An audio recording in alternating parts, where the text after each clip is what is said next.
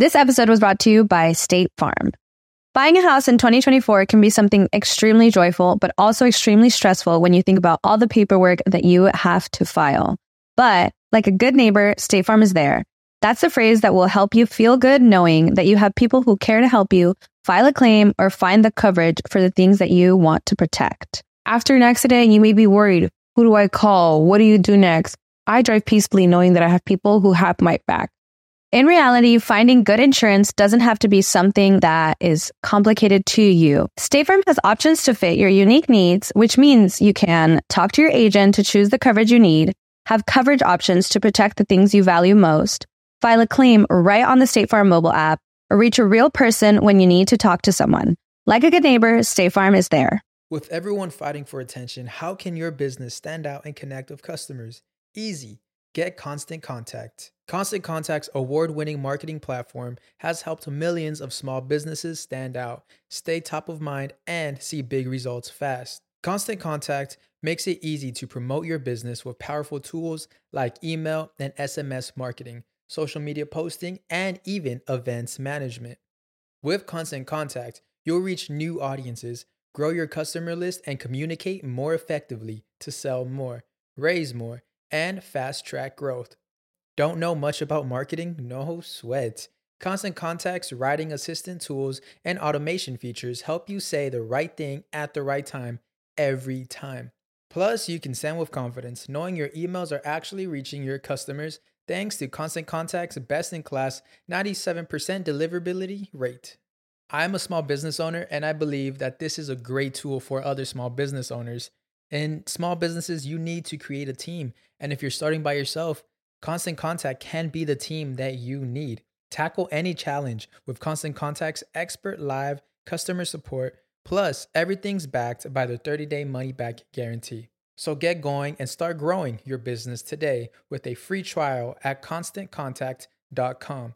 Just go to constantcontact.com right now. Constant Contact, helping the small stand tall. ConstantContact.com. Estás escuchando El Dolop, parte de Sonoro y All Things Comedy Network. Este es un podcast bilingüe de historia americana en el que cada semana yo, Eduardo Espinosa, le contaré un suceso histórico estadounidense a mi amigo José Antonio Badía, que no tiene idea de qué va a tratar el tema. Vamos pues. Eh, van a ser dos episodios, están relacionados, Ajá. pero ahorita ves. Bueno, el segundo tiene que ver con el primero. El primero pone el contexto. Por genética, digamos. Ya. ok. El agua con radio funcionó bien hasta que se le cayó la mandíbula. ¿En qué ojo me pongo el parche? Malditos salvajes incultos. Pagaba 25 centavos a los niños de la localidad por cada perro o gato que le llevaran. No, espérate, ¿qué? El parque se hizo consciente, el parque probó la sangre, güey. Necesitaba- ¿De qué se va tan...? Lo bueno es que nada más te trabas cuando lees, ¿verdad? Sí, sí, sí. –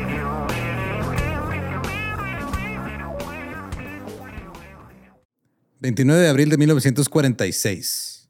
Cliven D. Bundy nació en Las Vegas, Nevada. Era hijo de David Ammon Bundy y Bodil Jensen Bundy. Su padre comenzó a pastorear ganado en una parcela cerca de la granja en Burkenville, Nevada, que compró en 1949, mientras que su madre se había establecido en un terreno cerca de Mesquite, Nevada.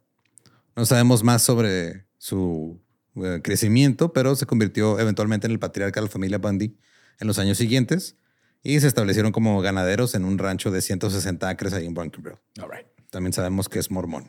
Ok. Entonces no es el Bundy que todos conocemos. No, es otro Bundy. Ajá. Ahora, según los permisos de la Oficina de Gestión de Tierras o el Bureau of Land Management o el BLM por sus siglas en inglés, eh, se emitieron en 1954 y la familia Bundy pastoreaba su ganado legalmente y pagaba sus tarifas de pastoreo en la parcela de Bunkerville. O sea, porque son terrenos federales. Entonces tú por tener ahí a tus vacas comiendo pasto, pues Pagas un pagar. impuesto o Sí. algo. En el 89, el gobierno federal declaró a la tortuga del desierto como una especie en peligro de extinción. Yo tuve una. Desapareció como tres años y lo regresó. Se entierran y, lo y regresan. lo regresan. Ajá. Y luego dijeron, ok, están en peligro de extinción, vamos a negociar un plan de conservación de hábitat ahí en el condado de Clark, en Nevada. Y vamos a ver qué onda, pues tanto con las tortugas como con las personas que tienen ahí terrenos, como Bundy, ¿no? Que usaba la tierra para pastorear ahí a sus vacas. A mediados del 91, el Servicio de Pesca y Vida Silvestre de los Estados Unidos aprobó un plan de conservación a corto plazo que permitió el desarrollo de aproximadamente 22 mil acres o 8.900 hectáreas de hábitat de tortugas en, eh, cerca de Las Vegas y sus alrededores, a cambio de estrictas medidas de conservación en 400 mil acres o 160 mil hectáreas de tierra federal al sur de la ciudad. Entonces, básicamente dijeron, vamos a hacer este hábitat y aquí vamos a, a agarrar toda esta tierra. Las- les voy a decir tortogas. Las tortugas. del Tortugas desierto. son las del desierto, tortugas son las del agua. tortugas, como tortoise. Y esto incluyó la eliminación del pastoreo de ganado y les pusieron límites al uso de vehículos todoterreno en el hábitat protegido de las tortugas. En el 93 se puso en marcha un plan de conservación permanente que duplicó el área de conservación y incluyó ya el área de Bunkerville, que es donde estaba el rancho de, Ok, de. Bundy. Oh, oh, tus vacas van a tener que ir a ver otro lugar donde comer. que pelearse con las tortugas para, para comer. Ahora, Bundy se negó a vender sus privilegios de pastoreo al gobierno federal. En cambio, como protesta, dejó de pagar sus tarifas. Eso a no va a partir del salir bien. 93. Ajá. Su permiso fue cancelado en el 94. Ahora, la forma en la que funcionaba es que el gobierno federal es dueño de la tierra. Si quieres usarla, tienes que pagar un dólar 34 centavos por vaca por mes. Y puedes tener 150 vacas Máximo. máximo. Ah, está barato. Entonces Bondi dijo, ya no va a pagar ni madre. Ok. O sea, no, que son 150 dólares. Ponle más o menos. Al mes, ajá. Por vaca. Sí, con unos 200 ajá, al mes por vaca. O sea, por todas tus Por vacas. todas pues. tus vacas. La oficina hizo varios intentos para que Bondi renovara su permiso, pero él decía que no reconocía la autoridad del BLM para regular el pastoreo y afirmó que tenía derechos ancestrales para pastar ganado en Yo la tierra. estuve aquí antes que las pinches tortugas. Básicamente. Madre, yo corro más rápido. Ni, ni saben nadar. Y Bundy continuó pastoreando su ganado en tierras públicas sin permiso. En el 96, el Servicio de Parques Nacionales hizo planes para retirar el ganado que invadía ilegalmente el área recreativa nacional del lago Mead. Pero al superintendente le dijeron, cito, que retrocediera debido a la preocupación por la violencia. Oh, Estaba el Bandy con su escopeta en una silla reclinable. Sí, básicamente. Y llegaron a quitarle sus tierras. Dijo, no, no. ¿Por qué me vas a quitar esas tierras? Yo estaba aquí primero. Disculpa, ¿qué? sí. En el 98, el Tribunal de Distrito de los Estados Unidos para el Distrito de Nevada le prohibió a Bundy pastar su ganado en el área de Bunkerville, en el Bunkerville Allotment, así le dicen. En el lote de Bunkerville, ahí le dijeron, ya no, güey. En el 99, el 17 de septiembre, después de que Bundy no cumpliera con las órdenes del tribunal, emitieron otra orden ordenando a Bundy que cumpliera con la orden judicial permanente del 98 y aparte le agregaron eh, los daños y perjuicios adeudados por la invasión de las vacas en propiedad privada. Mira, ya vimos tres tortugas aplastadas, una quedó traumatizada cuando se cayó en popó de vaca, más el cobro del que tuvo que lavar a la tortuga. Ahora, Bundy dijo que él no reconocía el poder eh, de la- las autoridades federales sobre tierras que, creí que, que él cree que pertenecen al Estado soberano de Nevada. Ah. No creían pagar porque afirmaba que su familia había estado en estas tierras desde 1854. Ah, no, sí, no, hombre, no, sí, sí, sí. También abogaba por una participación limitada del gobierno federal en los asuntos locales, particularmente en la ganadería. O sea, literalmente, eh, la federación está bien, pero que no se meta con rancheros en Burkensville que tienen 150 vacas en tierras de tortugas. Así es. Ahora, la tierra sobre la cual Bundy reclamaba derechos ancestrales originalmente estaba habitada por el pueblo nativo Moapapawit. No me digas, no. ¿Cómo? Y luego, en 1848, como parte del Tratado de Guadalupe Hidalgo, Estados Unidos compró estas tierras a México. El territorio de Nevada se dividió en 1861 del territorio de Utah y en 1864 se convirtió en su propio estado. Ahora, los colonos originales, que no eran las personas originales que vivían ahí, Colonos, ajá. llegaron en 1840 y 1850 y eran mormones que o eran de Utah o eran pequeños agricultores y ganaderos del sur de Luisiana, Arkansas y Mississippi. Entonces, los derechos ancestrales que reclamaba este güey, pues tampoco valían la neta. No. Bundy además apoya las ideas del Movimiento Ciudadano Soberano. Este movimiento sostiene que el gobierno federal es ilegítimo y no tiene jurisdicción sobre los individuos, lo que significa que las leyes federales no se aplican a ellos. Es el clásico, es como niño adolescente de que no eres mi papá, Ajá. no te quiero. Pero diciéndole al gobierno, no eres mi papá, Ajá. gobierno. Ahora, el FBI considera que el Movimiento Ciudadano Soberano es una importante amenaza de terrorismo doméstico. Pues sí. Bundy acumuló más de un millón en cuotas de pastoreo no pagadas y multas ordenadas por la corte. Si quitabas todo lo que debía Bundy, en total, en todo el país, nada más había 237 mil dólares de deuda de todos los agricultores y Juntos. ganaderos de todo, ajá, de todo el país juntos. Y este güey debía un millón. Oh, oh. Ajá. El ganado de Bundy se expandió a tierras públicas adicionales a lo largo de los años. Así que planearon una redada para atrapar a su ganado. Hey, ya traen sus night visions, sus AK 47 muy bien. Sniper puesto. Ok, caminen con cuidado porque hay muchas tortuguitas. No hay forma. no hay que pisarlas. Sí, pero si ven una vaca, la atrapan, Ah, la arrestan. Sí. Córranla de aquí. Asústenla. Asusten las vacas. Pero la redada fue eh, suspendida en abril del 2012 cuando Bundy profirió violentas amenazas ante la Oficina de Gestión de, Gestión de Tierras otra vez, el BLM. En julio del 2013, el juez de distrito estadounidense Lloyd George ordenó que Bundy se abstuviera de invadir terrenos administrados por el gobierno federal en el área de la presa Gold en el condado de Clark. Y luego, el 8 de octubre del 2013, el juez, el juez perdón, Larry Hicks emitió una orden que surgió la acción civil anterior de 1998. Este güey desde los 90 trae arrastrando este desmadre. Sí, bueno. En el 2013 En el 2013 dijeron, güey, tienes 15 años que no nos haces caso de quitar a tus pinches vacas de aquí. De aquí- Y aparte, aquí tengo que estar del lado del gobierno porque es para tortuguitas. Ujú. O sea, es para tener espacio para los animalitos. No es como que vamos a poner un mall en tus tierras. Ahora la, que son tuyas. Ah, exacto. Esta orden permitía a Estados Unidos proteger la parcela de Bunkerville contra intrusión y también incautar y retirar todo su ganado que permanecía en estas áreas. Le dieron 45 días para sacar su ganado de las tierras. Obviamente los ignoró. Ah, claro. Al BLM se le asignó la tarea de realizar una evaluación ambiental y varias cuestiones de aplicación de las órdenes judiciales por la invasión de ganado. O sea, y ahorita estas vacas son enemigas del gobierno federal. amiga de. Sí, sí, sí. sí. Dan ahí arriba con Bin Laden en el póster. Sí, vacas vaqueras se queda pendeja con esta invasión. Durante marzo y abril del 2014 cerraron algunas áreas de tierras gubernamentales durante la planificación de la nueva redada del ganado de Bundy. Cito, justo antes de que comenzara la redada, una encuesta realizada por helicóptero contó 908 cabezas de ganado, esparcidas por aproximadamente 1.200 millas cuadradas de montañas y desiertos administrados por la Oficina de Gestión de Tierras y el Servicio de Parques Nacionales. Esa parte, güey, tenía nueve meses, nueve veces más vacas de las que Sí, podría tenía un chingo de vacas, o sea, que, ponle que había como este ahí eh, vacíos legales, ¿no? Que puede decir, ah, es que 150 son míos, 150 son de mi hijo, 150 son de mi otro hijo. El güey tiene 15 hijos por eso. o sea, pues cierto, es mormón, güey. Claro. Entonces puede tener, cada uno de sus hijos puede tener 150 Estas vacas, estas 150 acá nomás están de visita. Vienen Son a ver a familia, sus primos, sí. son familia de los Angus. Una página en el sitio web del BLM enumeraba los impactos del ganado ilegal de Bundy. Entre ellos se encontraban riesgos para las personas que conducen por las carreteras, destrucción de cultivos en propiedades privadas, daños a la propiedad comunitaria en la ciudad de Mezquite, impactos negativos en las instalaciones de la ciudad en Bunkerville, destrucción de artefactos arqueológicos y la construcción no autorizada de presas y embalses. O sea, las vacas no las construyeron, fueron estos güeyes. Sí, sí. Me imagino. A finales de marzo, Bundy envió cartas tituladas, cito, Aviso de emergencia de guerra de alcance y demanda de protección a funcionarios del condado, del estado y de la federación. Empezó a hablar con los medios.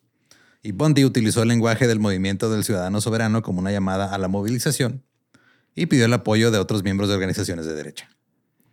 En una reunión del 27 de marzo de la Junta Asesora de la ciudad de Bunkerville, uno de los hijos de Clive Bundy, Ryan Bundy, describió la posición de su familia.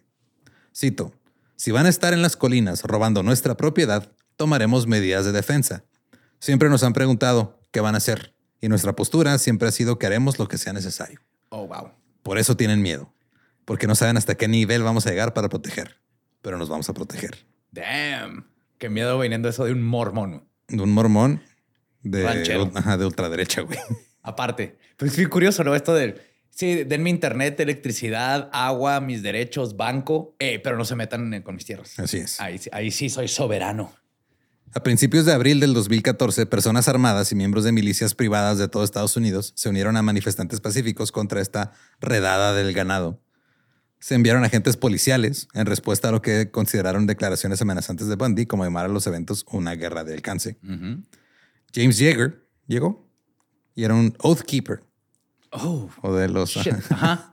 sí, una organización de ultraderecha. Empezó a llegar gente también de la este, White Mountain Militia, No los conozco, pero por ese nombre, con ese nombre, creo que asumo cuáles son sus posturas. Ajá, y la Praetorian Guard, la Ah, guardia pre- pretoriana. Así es.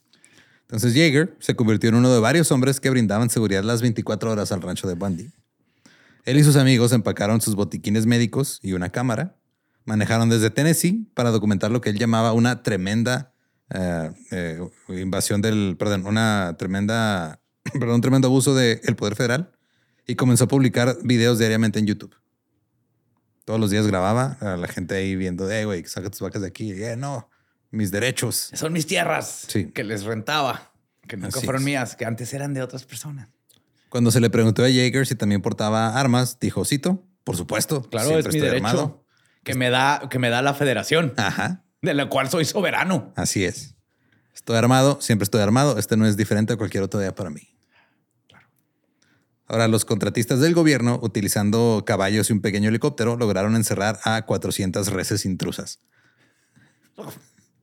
Son bien adorables con sus camisitas de rayas blancas con, con negro.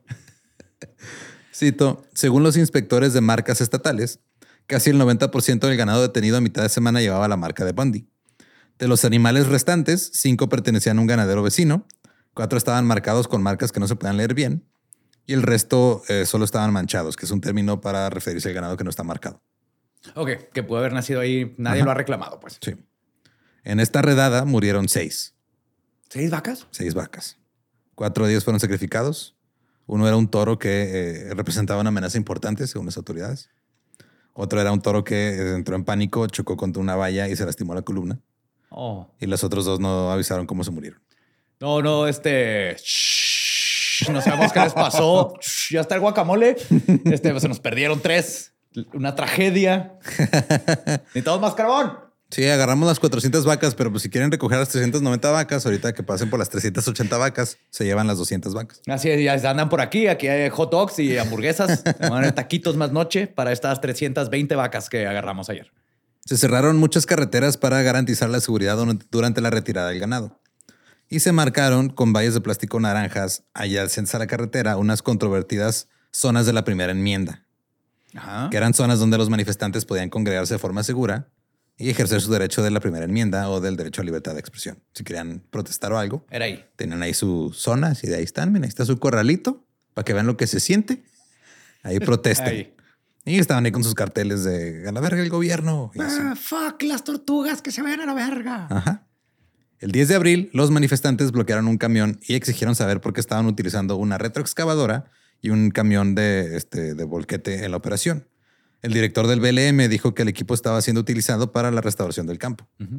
El camión bloqueado, cito, fue golpeado por un manifestante en un vehículo todoterreno. Sí, un güey con Ah, su, con su cuatrimoto y le pegó, chocó contra el camión. Los agentes que protegían al conductor del camión tenían pistolas de, de tasers y perros policía. Los manifestantes se enfrentaron airadamente a los guardabosques. CNN reportó, cito, los funcionarios federales dicen que un perro policía fue pateado y que los oficiales fueron agredidos. Güey, ahí sí cáiganles con toda la fuerza de la ley, por favor. Patearon ¿Quién un perro, patea un perro? Los miembros de la familia Bundy dicen que los arrojaron al suelo o les pegaron con el taser. Pues sí, güey, le pateaste un perro. Mataste un perro. No importa que sea traicionero y de policía, él no sabe, él nomás está trabajando. Él no conoce el concepto del bien y el mal. Sí, él sí no ve color. El 12 de abril del 2014, una multitud armada se manifestó bajo una pancarta que decía libertad por Dios, defendemos. Liberty by God, we stand. Dirigiéndose a los manifestantes, Bundy dijo, cito, definitivamente no reconocemos la jurisdicción o autoridad del director del BLM, su poder de arresto o su poder policial de ninguna manera. Estamos casi listos para tomar el país por la fuerza. Oh my God. ¿Crees que empezara todos sus speeches con yo, Bandy? No estoy relacionado con Ted. Quiero decirles que yo creo que sí, ¿no? No creo que le importara tanto esa asociación, la verdad. No, ¿verdad? No. Así que Bundy sugirió bloquear una carretera. Manifestantes armados bloquearon una parte de la Interestatal 15 durante más de dos horas, provocando atascos de tráfico por casi cinco kilómetros. así, tres la. Ciudad de México, así que. Novatos. No, va, esto es martes, güey. Cinco nada más. Mm. Los manifestantes también convergieron en la desembocadura de la presa Gold, que es donde estaba el ganado acorralado, y se produjo un tenso enfrentamiento que duró una hora. Los guardabosques advirtieron por los altavoces que estaban dispuestos a utilizar gases lacrimógenos. Y el ex sheriff de Arizona, Richard Mack, que estaba con los manifestantes, dijo que estaban, cito, elaborando estrategias para poner a todas las mujeres al frente. Si van a empezar a disparar, serán mujeres las que serán televisadas en todo el mundo recibiendo disparos de estos oficiales federales deshonestos. ¿What?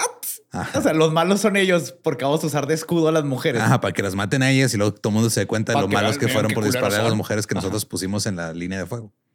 Así es. y las Manifestantes. mujeres, ¿qué? ¿Qué, mi amor? ¿Mande? o sea, lo de que tengas varias esposas, sí, va chido. Digo, mormones. Pero. ¿Pero mm, qué? Manifestantes con rifles de sniper tomaron posiciones en un paso elevado en la autopista, ofreciendo cobertura mientras jinetes montados a caballo conducían a los manifestantes a enfrentarse a guardas forestales y francotiradores del BLM. Bueno, te metes con Forest Rangers, güeyes han visto shit. Todos los días andan ahí contra Skinwalkers, Sí. Bigfoots, güey. Cuatro o once desapariciones. Esos güeyes saben cosas. Por eso ahorita en lo de este Burning Man, Ajá. que estaban parando una carretera y llegaron los Rangers y nomás se, Se, llevaron, ajá, se llevaron todo. Ajá. por este tipo de mamadas. Había 24 guardabosques del BLM y alguaciles adjuntos de Las Vegas presentes en el enfrentamiento. A la policía de Las Vegas no se le permitió usar equipo de protección por temor a que fuera visto como una provocación. Es de, ah, ves que hay un- unos güeyes allá con pistolas y Locos todo. con, con Vas a irte allá a hacérselas de pedo, pero no te lleves tu chaleco antibalas porque no queremos que sientan que se la está haciendo de pedo, ¿sabes? Ajá. De hecho, vete, te puedes ir en shorts. así con un, con un salvavidas para que te veas todavía menos. Así como que, uh, mire, Sí, venimos ponte a la salvavidas, un chingo bloqueador en la nariz Y un a la carnita asada esa que tenemos de las 120 vacas que recuperamos. Las tensiones alcanzaron un nivel crítico durante el enfrentamiento con rifles apuntando hacia ambos lados. El asistente del sheriff Lombardo relató que, cito, estaban frente a mí gritando malas palabras y apuntando con armas. Estábamos superados en armas y personal y no habría habido un buen resultado. Partidarios armados tomaron posiciones tácticas sobre los funcionarios del gobierno y un hombre que apuntaba con un rifle en dirección a los empleados del BLM dijo, cito, tengo un tiro claro contra cuatro de ellos. Otro hombre dijo, estoy listo para apretar el gatillo si me disparan. Entonces, básicamente, güeyes así que su fantasía, su fetiche es tener pistolas y, este, Y- esperar el momento en el que se tengan que levantar en armas. Ajá, pelear contra el gobierno tiránico. Llegaron a hacer su cosplay acá de, de soldados a, este lugar. ajá. Con sus rifles que compraron Y en con las Walmart, esposas ahí enfrente de Oscuro. Ajá. Yes. El subjefe del metro de Las Vegas, Tom Roberts, calmó la situación al anunciar que el ganado de Bondi será devuelto en 30 minutos. El BLM anunció que suspendería la redada masiva alegando razones de seguridad. El sheriff del condado de Clark, que, que se llamaba Gillespie, fue el que se eh, hizo como que la mediación en el acuerdo entre la familia Bundy y el BLM. Y dijo, cito, cuando un grupo de manifestantes amenaza con disturbios civiles o violencia en este condado, mi trabajo es intervenir y garantizar la seguridad de los ciudadanos. Claro, que todo el mundo esté bien. Exacto.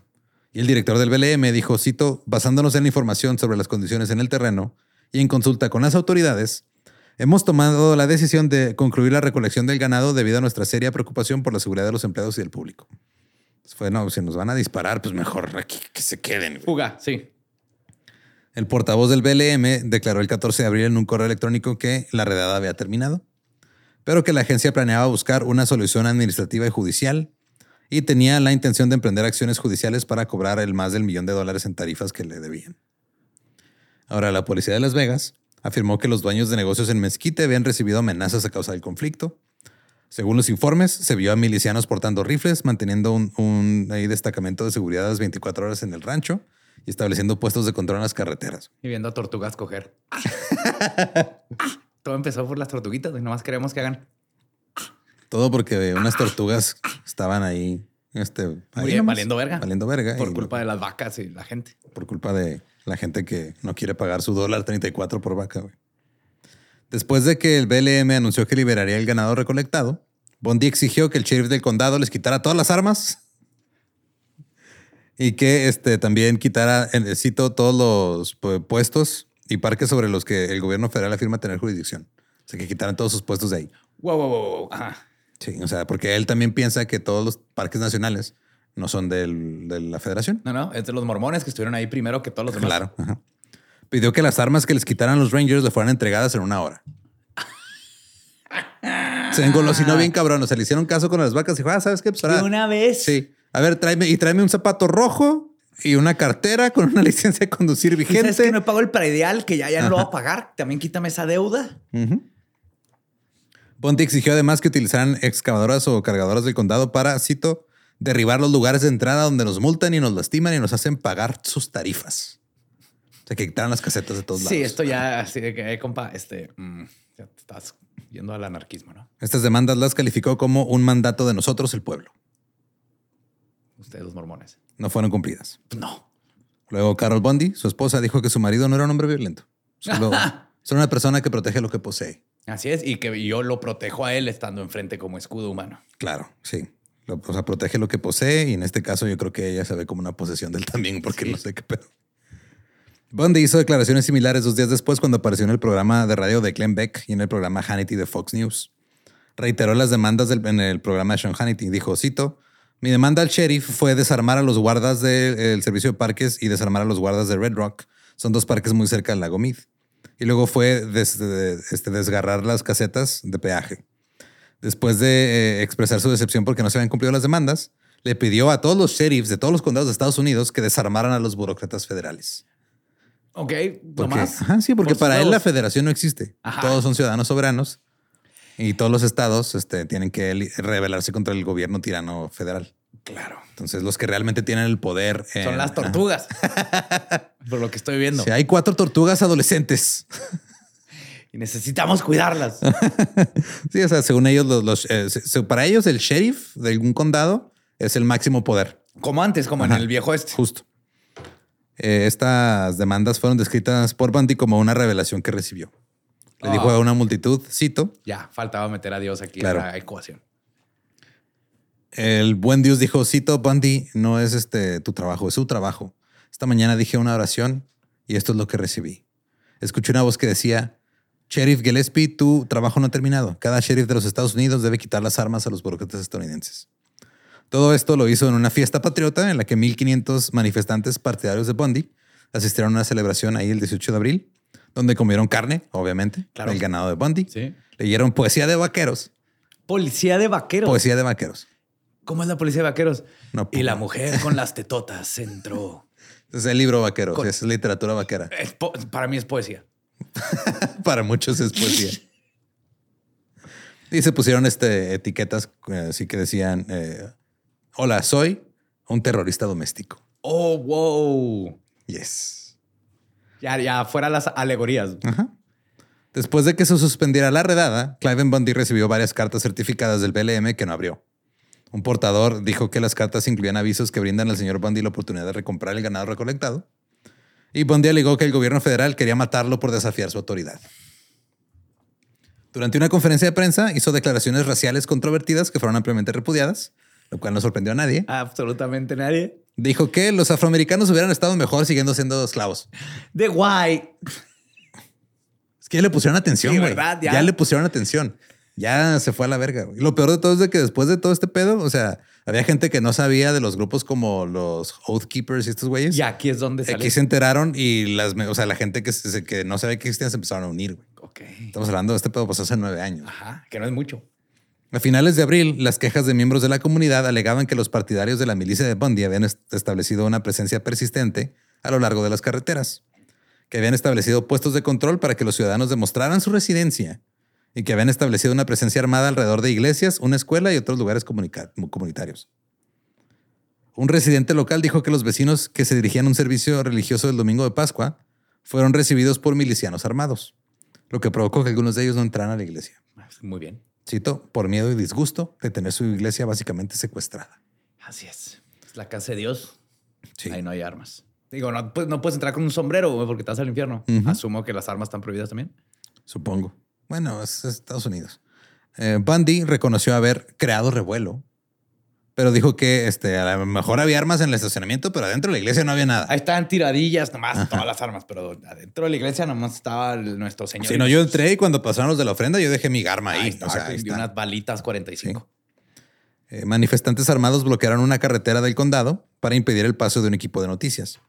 Cito, algunos vertieron líquido para encendedores alrededor de nuestro vehículo, mientras otros pusieron manos a la obra tratando de encenderlo. Se llevan a quemar reporteros. ya. Ajá. Bundy dijo que guardias armados controlaban a los visitantes en su rancho, pero que la milicia no estaba haciendo puntos de control en, en la propiedad pública. O sea, ellos nomás están en mi rancho.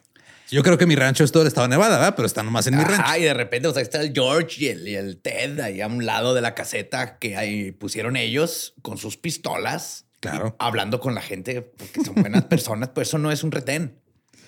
Después de que un senador llamado Harry Reid criticara a la gente partidaria de Bundy, se convirtió en objeto de amenazas y en consecuencia tuvo que aumentar su equipo de seguridad. Un portavoz de la policía del Capitolio eh, no comentó sobre la naturaleza de las amenazas, pero solamente dijo, cito, actualmente estamos investigando declaraciones amenazantes hechas contra el senador Reid como parte de una investigación en curso. Pero él nunca dijo que habían sido por lo de Bundy ni nada de ese pedo. Pero Mike Vandervoe, un líder de la milicia que permaneció en Nevada después del enfrentamiento, acusó al senador Harry Reid de provocar una guerra civil. Uy, güey. Y le dijo, cito, no pique lo no con un palo afilado, Harry, a menos que quiera que le arranquen las pelotas. No le chupe los huevos a la cabra si no quiere que lo cornen en su Ford. Así es. Gracias. Ahora, Vandervoe es un autor que escribió una novela que supuestamente inspiró un complot terrorista y es líder del grupo Three Percenters, un movimiento extremista antigubernamental. Ok. O sea, toda esa gente dijo, "Ah, aquí estamos, güey, este es el inicio no de tengo todo". nada que hacer. Ahí está pasando algo, güey. Vamos, ahí, ahí no se burlan de mí. El 2 de mayo del 2014, Bundy y su familia presentaron una denuncia ante el Departamento de Policía Metropolitana de Las Vegas, alegando delitos cometidos por agentes federales, incluido el bloqueo ilegal de carreteras, el acoso a fotógrafos, el uso de perros de ataque y apuntar con sus armas y amenazar a sus personas. Sí, señor Bundy, voy a poner esa queja justo aquí. Cookie, cookie. Gracias. ¿Qué más? Ahora, el 8 de mayo, los funcionarios del sheriff del condado de Clark fueron entrevistados por el FBI como parte de una investigación sobre los partidarios armados de Bundy que se enfrentaron a agentes federales durante el standoff. Y los agentes del FBI estaban interesados principalmente en quién le estaba apuntando con armas a los agentes federales. Y estaban estudiando la- todos los videos y fotos que había para identificar a las personas que los habían amenazado. Los medios de comunicación informaron sobre el conflicto entre diferentes facciones de los partidarios de Bundy. Ah, y Se empezaron a pelear entre ellos, sí. Un, cito, rumor salvaje y paranoico de que el, fiscal general Eric Holder estaba preparando un ataque con drones contra ellos. Hizo que el fundador de los Oath Keepers, Stuart Rhodes, retirara a sus hombres de la supuesta zona de muerte. O sea, él dijo, Ay, van a aquí va a llegar, caer". aquí van a caer los, los misiles que traen los drones y aquí van a estar, aquí nos vamos a Pues morir vámonos para allá. Sí. En otro video, eh, unos partidarios de Bundy hablaron abiertamente de dispararle a Rhodes por desertor y cobarde. O sea, se lo querían echar porque no quería estar en los drones. Así es. Pero esto quiere decir que todo el mundo cree que iban a haber drones. Más que era muy cobarde para. Wow. Más tarde, Rhodes describió la situación como eh, estar muy cerca de un tiroteo. Y, con- y hubo otra situación en la que un hombre apuntó a- con un arma a un miembro de otra milicia. O sea, ya estaban ahí entre ellos, güey. Me estás diciendo que si juntas un chorro de gente llena de odio y con ideas paranoicas, va a haber problema entre ellos. Sí. Hubo informes sobre una variedad de creencias marginales sostenidas por partidarios individuales de Bundy que se quedaron en el rancho. Porque hubo gente que nomás se quedó en el rancho pues, porque dijeron, ah, güey, o sea, ya encontré a mi gente. Ajá. Aquí estamos. Aquí es donde no se burlan de mí. Todos son blancos, güey. Entonces fue- empezaron a entrevistarlos y había unos que decían cosas como, cito, Barack Obama es un keniano musulmán. El BLM trabaja para las Naciones Unidas. Las personas nacidas en 1980 o después recibieron implantes de microchips. Los abogados certificados han jurado la lealtad a Gran Bretaña y regularmente tienen relaciones sexuales con sus clientes. Y las tortugas sí se pueden voltear, pero nos hacen pendejos.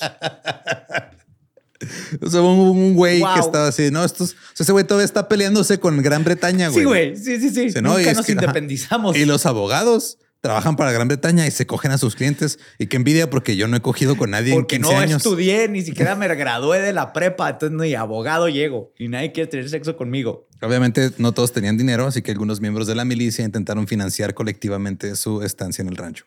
¿Cómo? El sitio GoFundMe eliminó al menos dos campañas relacionadas con el rancho Bundy. Son un GoFundMe eh, para que les dieran dinero. para Ayuda que a esta se bola de calmen. racistas a pelear contra el gobierno controlado por Inglaterra y la ONU. Así es. Nos quieren quitar nuestras vacas. Ok. Durante un programa de radio del 3 de junio del 2014, Bundy habló con un pequeño grupo de candidatos a sheriff del condado de Clark. No respondó a ninguno, pero dijo que no quería un pacificador en ese puesto. Dijo, si estás del lado del BLM, serás un pacificador. Irónico que también son las iniciales de BLM, ¿va? Sí, sí. Sí, qué raro. El gobernador de Nevada, Brian Sandoval, se puso del lado de Bundy What? y dijo, cito, ninguna vaca justifica la atmósfera de intimidación que existe actualmente, ni la limitación de los derechos constitucionales que son sagrados para todos los nevadenses, el BLM necesita reconsiderar su enfoque en este asunto y actuar en consecuencia. Se van a querer ganar, ¿verdad? Así es. Votos, es votos. Una milicia de Oklahoma con miembros presentes en Nevada manifestó su apoyo a Clive Bundy. Durante una aparición en el programa de O'Reilly Factor, el Oh, presentador Bill O'Reilly le preguntó al cofundador de la milicia de Oklahoma, Scott Shaw, que, que cuál era la diferencia. O sea, ¿qué- ¿Cuál es la diferencia entre las ranas gays y las tortugas gays? ¿Y quién le está haciendo gay a todos los reptiles? Es lo que yo quiero saber. De hecho, esta pregunta estuvo sorpresivamente centrada, güey. Ok. O sea, le dijo, a ver, ¿qué tienen ustedes de diferente con la gente que está protestando por Occupy Wall Street? Ok. O sea, ¿qué tienen de diferente? Ajá. O sea, ustedes, están, ustedes los critican a ellos, pero ustedes están haciendo lo mismo. ¿Qué pedo? Y este Scott Shaw respondió que la diferencia es que Clive Bundy estaba proporcionando carne al país y que los dos grupos tienen métodos diferentes de disensión. Eso es. Eso es todo. Sí. No todos hacemos barbacoa. Ajá. Sí, ellos son veganos y nosotros tenemos carne. Mientras tanto, en Texas, Michael Joseph Kearns, un delincuente convicto con presuntos vínculos con el movimiento de Ciudadano Soberano, que se describe a sí mismo como un asistente legal autodidacta, presentó una moción buscando revocar un fallo del 2013 que permitía al BLM confiscar el ganado de Bundy. El juez dictaminó que Kearns no tenía legitimación activa. Dijo, ¿tú qué estás haciendo, güey? Por ¿Qué- favor, vete a tu casa. Kearns presentó otra moción. Escribió que las órdenes, sentencias y mandatos del juez no tienen fuerza ni efecto legítimo sobre el pueblo de los Estados Unidos. ¿Puedes escribir emociones si eres abogado Sí, novato? Puedes meter una moción para lo que quieras en, en varios estados, en Oh, varios digo, Está cortes. bien vergas Ajá. eso. Pero hay gente. que pase. Exacto. El, el pedo aquí con Kearns fue que literal el juez le dijo: Ya no le hagan caso. Este güey nomás va a estar metiendo una moción tras otra, tras otra. No le hagan caso. Le el ordenó, proceso, ajá. le ordenó al secretario federal que se las devolviera sin registrar. Y que este Kearns había salido de la cárcel en el 2006, había sido condenado en el 96 por un cargo de conspiración para defraudar a los Estados Unidos Oh, wow. y siete cargos de complicidad en fraude postal. Eh, mientras tanto, el Indian Country Today Media Network escribió que el trato gubernamental a Clive Bundy, cito, contrasta marcadamente con los que se les hizo las hermanas Dan y otros pueblos indígenas en el territorio. Las hermanas Dan eran an- ancianas de la tribu Shoshone, que eran líderes espirituales, activistas por los derechos de la tierra. Ellas retaron al gobierno federal por los usos de la tierra en su tribu, en un caso que llegó hasta la Corte Suprema. Y un medio de comunicación informó que, informó que la banda este, Moapa de indios Pahuite les había enseñado un mapa donde un tratado federal les había prometido la tierra en la que estaba el rancho de Bundy. Oh. Entonces, o sea, esa- tierra ni siquiera, o sea, Era de Bundy jamás. Ni siquiera era de él, güey. Se las No había dado el cómo gobierno federal. reclamarla, ajá. Exacto, pero ese güey decía que tenía derechos ancestrales sobre esta gente y esta gente dice, hey, o sea, ese güey, pues ya lo dejaron hacer lo que quiera por 20 años, güey. Sí. Y a nosotros Eso qué? que dos, Ajá. tres generaciones güey, tiene esa tierra. El 8 de junio del 2014, el matrimonio de Jared, no, Gerard perdón, y Amanda Miller cometió un tiroteo en el noreste de Las Vegas, Nevada. Cinco personas murieron, incluidos los dos tiradores. La pareja primero mató a dos agentes de policía de Las Vegas en un restaurante antes de huir a un Walmart, donde mataron a un civil armado llamado Joseph Wilcox. La pareja murió después de involucrar a los agentes que respondieron al tiroteo en Walmart. Eh, la policía le disparó y mató a Gerard, mientras que Amanda se suicidó tras ser herida. Habían salido recientemente del rancho de Bundy antes del tiroteo. Claro.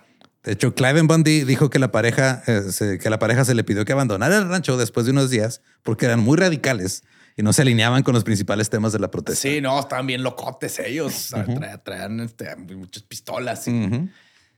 y- y no- hablaban de que las tortugas no se pueden voltear solas, pero aquí somos de los fieles creyentes de que sí pueden voltearse solas. Veinte meses después del incidente, Bundy todavía no había pagado las tarifas. Seguía pastoreando ganado en tierras federales. El Centro para la Diversidad Biológica dijo que el BLM, cito, está permitiendo que un ganadero aprovechado y matones armados se apoderen de cientos de miles de acres de tierra del pueblo como propios. Están retrocediendo ante las amenazas y las posturas de los soberanistas armados. Otros ambientalistas sostuvieron que la retirada del BLM envió un mensaje equivocado a los ganaderos respetuosos de la ley que sí obtienen sus permisos de pastoreo y operan dentro de las leyes. O sea, sí, güey, tienes a todo el país Pagando, pagando a tiempo y todo. su dólar con Ajá. centavos. Y tienes un güey que debe este, cuatro veces lo que debe todo el resto del país junto y lo dejas hacer lo que quiera. Ajá. Y extenderse y llevar a sus compas. Ajá. Ahora, El primer caso penal resultante de este enfrentamiento fue contra seis partidarios de Bundy y fue declarado nulo por la jueza Gloria Navarro el 24 de abril del 2017. Seis hombres habían sido acusados de conspirar con Bundy para impedir una incautación de ganado ordenada por el tribunal. Pero el juicio fue declarado nulo de- de- 10 horas después de que el jurado condenara a dos hombres por algunos de los 10 cargos. O sea, dos les dijeron, ah, ustedes sí van a estar condenados. Y luego la jueza dijo, "Nah, no, siempre no. ¿Por qué? Los jurados informaron al tribunal que estaban eh, estancados en los cargos restantes y a pesar de que el- la juez los había enviado de nuevo para deliberar más a fondo, no pudieron alcanzar ningún veredicto para los cuatro acusados, que habían sido descritos como los menos culpables de 17 acusados en total. Ajá. Y este, esto se extiende todavía más. güey. O sea, para llegar al por qué, todavía nos faltan en todos los demás juicios que no pasaron. Oh my God. Más de 50 testigos testi- este, pasaron al estrado en el juicio que duró dos meses. El exmiembro de un grupo de milicias, eh, Burleson, de Arizona, había sido también un informante pagado del FBI. All right. Ese güey fue declarado culpable de agresión y amenazas a un oficial federal, de ayudar a la extorsión a través del comercio y viajes interestatales, de obstruir la justicia y múltiples cargos por posesión de armas. Se enfrentaba a una sentencia mínima de 57 años. Un güey de Idaho, Todd Engel, fue declarado culpable de la obstrucción de justicia y de viajes interestatales para ayudar a extorsionar. Porque ese pedo de cruzar las fronteras de un estado... Para ir a hacer un crimen es Sí, güey, algo- súper ilegal. Y, ah, y es otro cargo extra que te pueden meter ahí. Burleson fue condenado a 68 años por reclutar a otras personas en Arizona para que se unieran al enfrentamiento y por publicar diatribas impulsadas por el alcohol, animando a otros a hacer lo mismo. El güey se pone a publicar en Facebook casi a la verga el gobierno, vamos a hacer un desmadre. Ah, Es crimen. Y este entra dentro del crimen de conspiración. Oh, shit. Engel iba a ser sentenciado al día siguiente y se esperaba que Clevin Bundy y luego dos de sus hijos, Ammon y Ryan, y otras dos personas serían juzgados más adelante en el 2017. Pero los nuevos juicios de los primeros seis y los juicios de los otros 11 acusados fueron programados hasta el 26 de junio. Luego, para los cuatro acusados a los que no se llegó un veredicto, comenzó el 11 de julio en Las Vegas. El jurado comenzó a deliberar en agosto, declaró inocentes a dos de los acusados y absolvió a los otros dos de la mayoría de los cargos. ¿Por qué? Porque Porque, pues porque están de acuerdo con ellos, güey. O claro, sea, claro, claro. pedo. Por abajo del lado de no, muy mal ustedes. Simón. Wink, wink. Hubo algunos que tuvieron que, o sea, que cambiaron su declaración de culpabilidad a no culpable. Entonces, él fue este, hubo un güey que era Gary. Él recibió siete años de la juez Navarro por conspiración y viajes interestatales con ayuda de extorsión. Pero le dio este ya tiempo servido por los 16 meses que ya tenía. El jurado emitió un veredicto de no culpabilidad contra otros dos acusados el 22 de agosto del 2017. Otros dos fueron declarados inocentes de varios cargos y los cargos que restaban no, este, no tenían una decisión unánime, así que también los dejaron libres. El tribunal programó un nuevo juicio para septiembre, pero luego el- en agosto el tribunal lo volvió a mover a octubre. En octubre lo reprogramó para finales de octubre. Y luego uno de los acusados se declaró culpable de conspiración para impedir el paso de agentes federales al bloquear la entrada en, en la carretera. Pero dijo, "Ey, pero va a ser Halloween, lo puedo mover hasta noviembre y va a estar bien cerquitas de, de diciembre. Mejor vámonos hasta febrero. ¿Qué les parece? Pero este güey después de decir, Simón, yo este, bloqueé las carreteras y agredía a, agentes federales, le dijeron, ok, va, chido. Entonces este, va a sacar libre en espera de sentencia. Ahí nos vemos después. En noviembre del 2017, la jueza Gloria Navarro consideró múltiples mociones de la defensa que buscaban la desestimación de los casos, de los cargos, perdón, debido a la supuesta retención de pruebas exculpatorias por parte del gobierno federal. La juez concedió la libertad a Clive Bundy, a su hijo Amon y a un acusado llamado Ryan Payne. Y luego la jueza Peggy León ordenó la liberación previa al juicio de los restantes. Ya para el 20 de diciembre del 2017, la juez Navarro declaró el juicio completamente nulo, afirmando que los fiscales habían violado intencionalmente las reglas de evidencia y no habían entregado documentos a la defensa. Se ordenó a ambas partes que presentaran escritos legales antes de que terminara diciembre para ver si se podía llevar a cabo un nuevo juicio que se celebraría este enero. Se fijó una nueva fecha tentativa para febrero No estábamos. No, del 2018. Pero el Pero 21 febrero nomás tiene 28 días. Ajá. esto es más tardado. Mejor hay que escoger un mes que tenga 31 días. Ajá. Pero después de agosto, porque agosto hace mucho calor. Pero antes de que llegara el 2018, el 21 de diciembre del 2017, el fiscal general de los Estados Unidos, Jeff Sessions, ordenó una investigación sobre el mal manejo del caso Ajá. por parte de la Fiscalía Federal. Porque dijo, están haciendo todo mal. Este, Hay un asco aquí. Ay, ajá. Así que el 8 de enero de 2018, Ahora sí, la eh, jueza Gloria Navarro desestimó con prejuicio los cargos penales contra los Bundy y también programó una fecha para eh, otros eh, que iban a ser enjuiciados, que eran menos culpables. ¿Cómo puede ser menos culpable? Sí, porque no habían hecho tanto desmadre. Ok, sí, sí. Menos culero, Simón. Y luego, en- también en febrero del 2018, el gobierno federal decidió desestimar las acusaciones contra los restantes en el interés de la justicia. Entonces, poco a poco fue- se fue aplazando Este el es pedo un desmadre, ya, ya, ya. y todos terminaron este, libres Libres. y sin cargos. güey. Bueno, casi todos. El 29 de mayo del 2020, el Departamento de Justicia inició mociones para iniciar un nuevo juicio contra los Bundy Hace tres años. hace tres años. Y el 6 de agosto del 2020, la Corte de Apelaciones del Noveno Circuito confirmó la decisión de desestimar los cargos por delitos graves de conspiración y de posesión de armas contra los Bundy con Ryan Payne. ¿Qué más quieres que apuntarle con armas a Forest Rangers, patear un perro? Es que Nada no sabemos qué pasó con esa evidencia, güey. Y luego el tribunal anuló la condena del 2018 del güey que de Idaho que habían condenado y le ordenó un nuevo juicio. También el Tribunal de Apelaciones del Noveno Circuito denegó una apelación de los fiscales estadounidenses para restablecer el procesamiento penal de los Bundy y dictaminó que la suspensión del caso era debido a que la fiscalía retuvo documentos y otros materiales solicitados por los abogados este, defensores, que todo esto había sido apropiado y respaldado por el expediente del caso. O sea, así que dijo, Simón, todo lo que hicieron, todo ese desmadre está Sí, bien. Sí, está, está chido, estamos de acuerdo. Ratificado. Ajá. Y este, no llegaron a afirmar que se hubiera producido una mala conducta del fiscal y afirmó que los juicios erróneos, entre comillas, de los fiscales no eran una mala conducta profesional en el caso. Después de todo esto, Claven Bundy dijo, eh, todo esto es gracias a Dios. Atribuyó el resultado tanto del enfrentamiento como de los juicios legales a la intervención divina.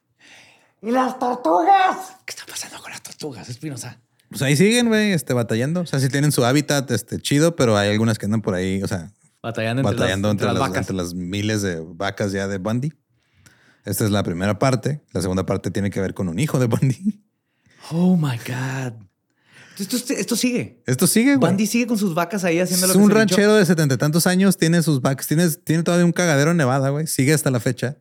Muchas de estas como semillas de que se empezaron a sembrar hace nueve años fueron de Son las lo que cosas que, ahorita. ajá, son de las cosas que llegaron a la manifestación en el Capitolio, güey. Ajá. O sea, todo esto, esta gente como Viene que- de Bundy. Viene desde antes, pero viene, o sea, se ha ido como que subiendo de nivel gracias a cosas como estas. O sea, de que, ah, sí, o sea, llegan los agentes federales, los apunto en la cara y no tengo consecuencias. Ajá. Entonces vas, vas agarrándole como... Sí, o sea, te digo, este güey le dieron, Gusto poquita, ajá, le dieron poquita atención y dijo, ah, ok, entonces ahora sí, todos los sheriffs este, eh, maten a todos los agentes federales, tráiganme sus armas y vamos a hacer hot dogs. sí.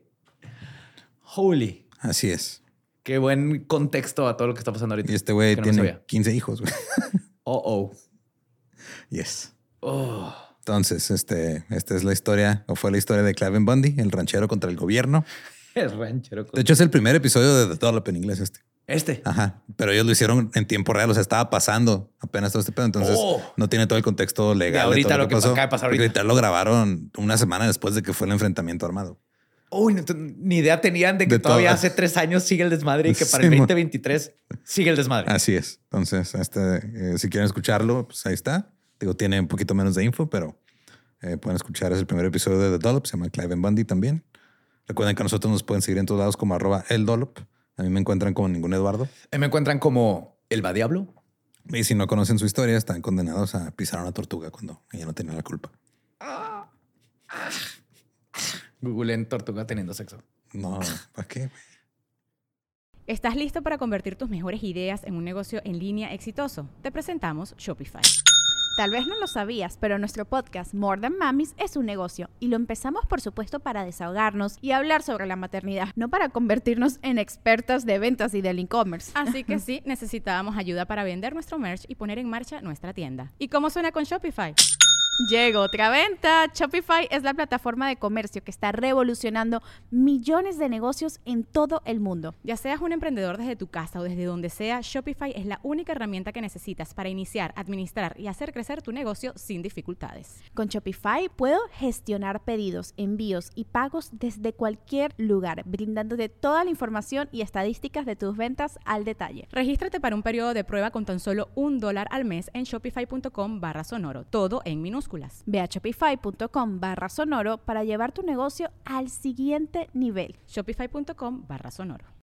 If you own a vehicle with less than 200,000 miles and have an auto warranty about to expire or no warranty coverage at all, listen up. CarShield has a low-cost month-to-month vehicle protection plan that covers more parts than ever. Visit carshield.com/audio to find out how you could pay almost nothing for covered auto repairs. Drivers who activate this vehicle protection today will also receive free roadside assistance, free towing, and car rental options at no additional cost. Get your free quote today at carshield.com/audio. That's carshield.com/audio.